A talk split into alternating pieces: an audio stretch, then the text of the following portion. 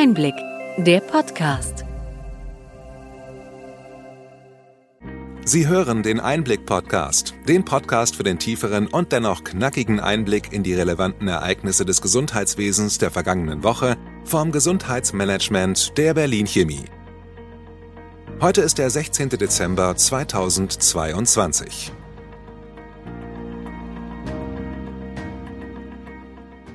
Welche Themen standen in dieser Woche im Mittelpunkt?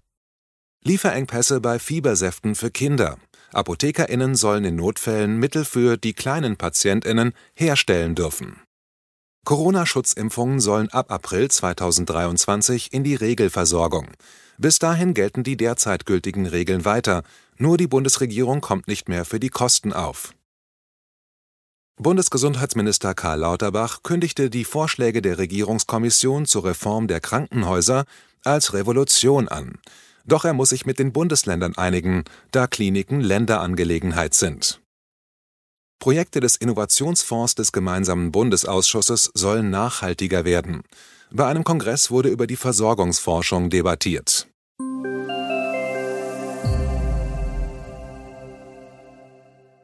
Womit starten wir? Fiebersäfte für Kinder sind knapp. Über die Lieferprobleme in der Grippe- und Erkältungssaison wurde ausführlich berichtet. Nun reagieren die elf Ortskrankenkassen und übernehmen den üblichen Mehrkostenaufschlag beim Kauf von Ibuprofen und Paracetamolhaltigen Fiebersäften. Die Zuschläge werden bis Ende März 2023 übernommen, erklärte Carola Reimann, die Vorstandsvorsitzende des AOK-Bundesverbandes. Die Bundesvereinigung Deutscher Apothekerverbände (ABDA) wies darauf hin, dass ApothekerInnen Fiebersäfte mit Ibuprofen und Paracetamol auf Rezept auch selber herstellen können. Genau das soll in Thüringen den kleinen PatientInnen helfen. Dort informierten die Landesärztekammer und die Landesapothekerkammer, dass in Notfällen ApothekerInnen mit eigenen Rezepturen von Fiebersäften aushelfen dürfen. Zum Arbeitsgebiet von PharmazeutInnen gehört es, Medikamente herzustellen. Die Lieferengpässe bei Fiebersäften seien nur die Spitze des Eisbergs. Auch bei Herz-Kreislauf-Medikamenten und Antibiotika gebe es Lieferprobleme. So Ronald Schreiber, der Präsident der Landesapothekerkammer Thüringen. Die Engpässe bei Arzneimitteln werden unter anderem auch durch die starke Verbreitung von akuten Atemwegserkrankungen in diesem Jahr verursacht. Das Robert Koch Institut RKI berichtet, dass die Grippewelle schon Ende Oktober begann. Anfang Dezember ging das RKI von 9,3 Millionen akuten Atemwegserkrankungen in der Bevölkerung unabhängig von einem Arztbesuch aus. Dieser Wert liegt höher als das Niveau, das zum Höhepunkt der starken Grippewelle 2017-18 beobachtet wurde. Bei Kleinkindern unter zwei Jahren sorgt die anhaltende Aktivität des RS-Virus für Arztkonsultationen und Krankenhauseinweisungen. In den vergangenen zwei Jahren blieb die Grippewelle aus, da durch die Corona-Pandemie weitreichende Kontaktbeschränkungen und Schutzmaßnahmen auch den Grippeviren die Verbreitung erschwerten. Grippe und Corona könnten in Zukunft mit Kombinationsimpfstoffen bekämpft werden, was ein weiterer Schritt auf dem Weg der Corona-Pandemie zu einer Endemie wäre. In den USA wurde der Impfstoff von BioNTech und Pfizer von der Arzneimittelbehörde in ein beschleunigtes Zulassungsverfahren aufgenommen. Dieses Vakzin kombiniert einen mRNA-Grippeimpfstoff mit einem Corona-Impfstoff, der sowohl an die aktuell vorherrschenden Omikron-Sublinien als auch den ursprünglichen Wildtyp angepasst ist. Die Impfzentren in den Bundesländern schließen und die Corona-Impfungen sollen im kommenden Jahr in die Regelversorgung überführt werden. Zum Jahresende läuft die derzeit gültige Corona-Impfverordnung aus und wurde nun bis zum 7. April 2023 verlängert. Damit ist der Anspruch der GKV-Versicherten auf Coronavirus-Schutzimpfungen geregelt. Neben Ärztinnen können auch Apothekerinnen weiter Impfungen vornehmen. Die Höhe der Vergütung wird nicht verändert. Mit der novellierten Impfverordnung wird jedoch die Finanzierung verändert. Bislang wurden die Schutzimpfungen aus den Mitteln des Gesundheitsfonds bezahlt und die Bundesregierung refinanzierte diese Zahlungen. Ab Januar werden die Impfungen aus den Reserven des Gesundheitsfonds finanziert und auch die privaten Krankenkassen sollen sich an den Kosten mit 7% beteiligen. Die Details der Überführung in die Regelversorgung soll bis April zwischen der KBV und dem Deutschen Apothekenverband sowie dem GKV Spitzenverband ausgehandelt werden. Die KBV begrüßt die Verlängerung der Impfverordnung grundsätzlich, lehnt aber die dauerhafte Berechtigung von Apothekerinnen zu Corona-Schutzimpfungen ab.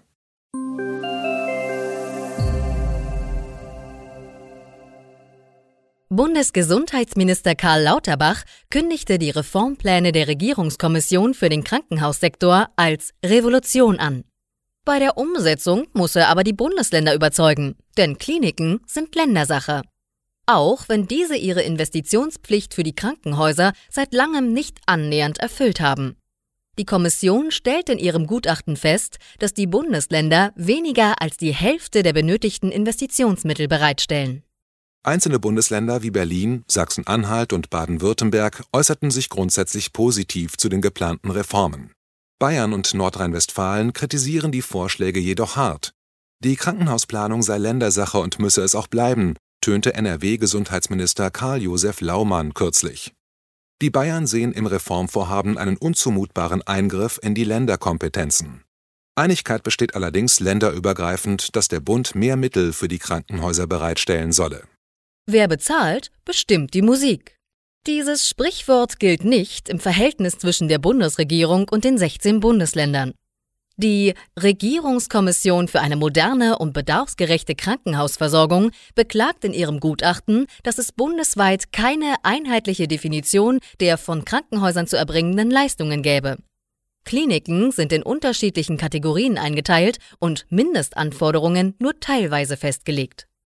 Bis zur Revolution bleibt also für Karl Lauterbach noch viel Überzeugungsarbeit zu leisten. Fakt ist allerdings, dass die Krankenhausreform schnell angepackt werden muss. Die grundsätzliche Änderung des Fallpauschalenprinzips wird von allen Akteuren im Gesundheitswesen begrüßt. Das ist doch schon ein Anfang.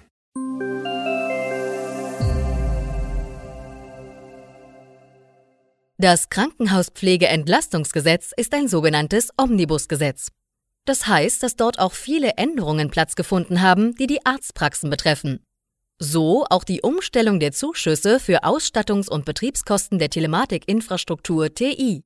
Statt einmaliger Kostenzuschüsse wird ab Juli 2023 eine monatliche Pauschale gezahlt. Die KBV wird die Höhe und den Leistungsumfang der monatlichen Pauschalen mit dem GKV Spitzenverband aushandeln, erstmals bis Ende April. Danach werden die Vertragspartner alle zwei Jahre die Verhandlungen neu aufnehmen, damit Preisentwicklungen, neue TI-Anwendungen und Dienste berücksichtigt werden können. Die Praxen dürfen künftig auch problemlos TI-Produkte verschiedener Hersteller nutzen können. Diese Regelungen klingen grundsätzlich gut. Aber der Teufel steckt bekanntlich im Detail. Und um diese kümmern sich alle erst wieder im neuen Jahr.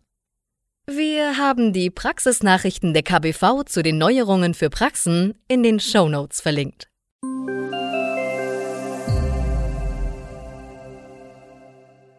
Die elektronische Arbeitsunfähigkeitsbescheinigung EAU macht im Stillen weiter Fortschritte. Mehr als 70 Prozent aller Krankmeldungen werden inzwischen von Ärztinnen elektronisch an die Krankenkassen gemeldet. Ab Januar sind Arbeitgebende verpflichtet, die EAU ihrer Mitarbeitenden bei den Krankenkassen abzurufen. Damit müssen Ärztinnen nur noch die Bescheinigung für die Patientinnen selbst drucken, die beiden anderen Ausdrucke entfallen. Die KBV beklagt, dass die Beteiligten nicht ausreichend informiert seien und fordert das Bundesarbeitsministerium und die Bundesvereinigung der deutschen Arbeitgeberverbände BDA, die Unternehmen mit insgesamt mehr als 30 Millionen Beschäftigten vertritt, auf, dies umgehend nachzuholen. Kommen wir zu einem Zankapfel im Gesundheitswesen. Die pharmazeutischen Dienstleistungen, die vor zwei Jahren eingeführt wurden, haben zum anhaltenden Streit in der Selbstverwaltung geführt. Passend zur Adventszeit unterbreitet Gabriele Regina Overwiening, Präsidentin des Bundesverbandes der deutschen Apothekenverbände Abda, den Interessenvertretungen der Ärztinnen ein Gesprächsangebot. Die Kassenärztliche Vereinigung Hessen fordert das Bundesgesundheitsministerium auf, diese Dienstleistungen wieder abzuschaffen und klagt derzeit dagegen. Oberwiening möchte nun Mitgliederversammlungen von kassenärztlichen Vereinigungen und Ärztekammern aufsuchen und sich erstmals persönlich der Debatte stellen. Kürzlich wurden 16 neue Projektförderungen im Bereich neuer Versorgungsformen vom Innovationsfonds des gemeinsamen Bundesausschusses GBA präsentiert. Mit solchen Projekten soll die Versorgung in Deutschland verbessert werden. Dafür werden jährlich 200 Millionen Euro an Fördermitteln verteilt. Nahezu zeitgleich kritisierte Josef Hecken, der unparteiische Vorsitzende des GBA, dass die meisten Projekte Klein-Klein-Forschungsansätze verfolgten. Hecken möchte künftig in jeder Ausschreibungsrunde ein Großthema bearbeiten lassen. Er monierte, dass viele Projekte ergebnislos endeten. Beim Fachkongress Priorisierungskatalog Versorgungsforschung wurde auch von ExpertInnen gefordert, dass die Themenfindung für Projekte des Innovationsfonds präzisiert werden sollten. Triviale und bereits bekannte Fragestellungen sollten nicht gefördert werden, ebenso Studien, die keine Wissenslücken füllen können. Mehr Effizienz wagen. Diesen Vorsatz könnte man dem Innovationsfonds fürs neue Jahr mit auf den Weg geben. Denn die Grundidee des Gesetzgebers für den Innovationsfonds ist richtig. Die Versorgung in Deutschland soll verbessert werden. Verbesserungen im Alltag aller Bürgerinnen gibt es bei der Corona-Pandemie. Oder sollten wir schon von der Corona-Endemie sprechen? In Schleswig-Holstein fällt zum Jahresende die Maskenpflicht in Bussen und Bahnen. Ministerpräsident Daniel Günther spricht von einem Weg in die Normalität. Diesen Weg geht auch Bayern und Sachsen-Anhalt. Wir hoffen, dass wir in Deutschland weiter gut durch den Winter kommen. Bleiben Sie gesund und schützen Sie sich vor Grippe und Coronaviren.